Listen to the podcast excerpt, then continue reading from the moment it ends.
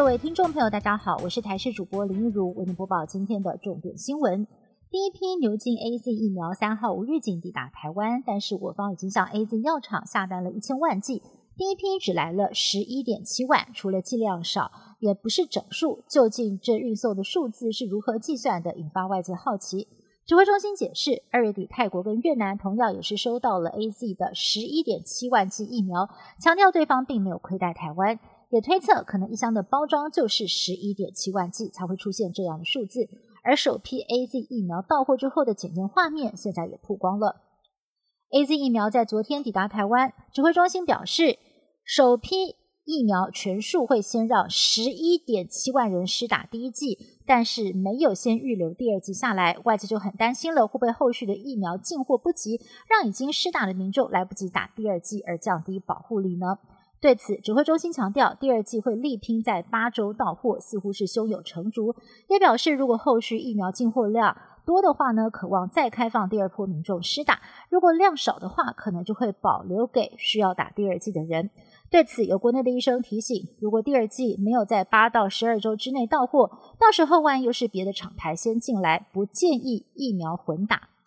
南韩这两天陆续传出了一共有五例施打 A Z 疫苗后死亡的案例，让外界开始担心疫苗施打之后的安全性。对此，指挥中心表示，南韩这五个死亡案例都有慢性疾病，包括了糖尿病、癫痫等等。南韩方面将调查是否是偶然事件，以及是否有其他的潜在疾病所造成。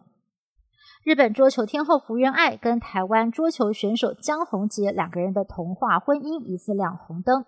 因为福原爱被日本媒体拍到和男性友人外出过夜出游的气氛，疑似是充满了恋爱的粉红泡泡，让喜爱两个人的台日粉丝相当错愕。这回就连日本的网友也对福原爱感到失望，更让她的国民女儿形象一系崩毁。不过，台湾也有不少的网友痛骂江宏杰以及他的家人，把福原爱逼到回日本。而两个人的婚姻触礁之后，有眼尖的媒体发现，去年六月份为疾管署担任防疫大使的江宏杰代言的海报，也已经全部都被换掉。科技狂人 Elon Musk 旗下的 SpaceX 在三号为研发中的太空载具星舰进行了第三次的高空试飞，不同于前两次的测试，这次星舰完成了关键的软着陆。平稳的返回了降落平台，原本以为一切顺利落幕，没有想到就在降落八分钟之后，突然就爆炸了。目前怀疑是燃料甲烷外泄所导致的。不过这次顺利的回收新舰降落地面，代表新舰研发测试还是取得了重要突破。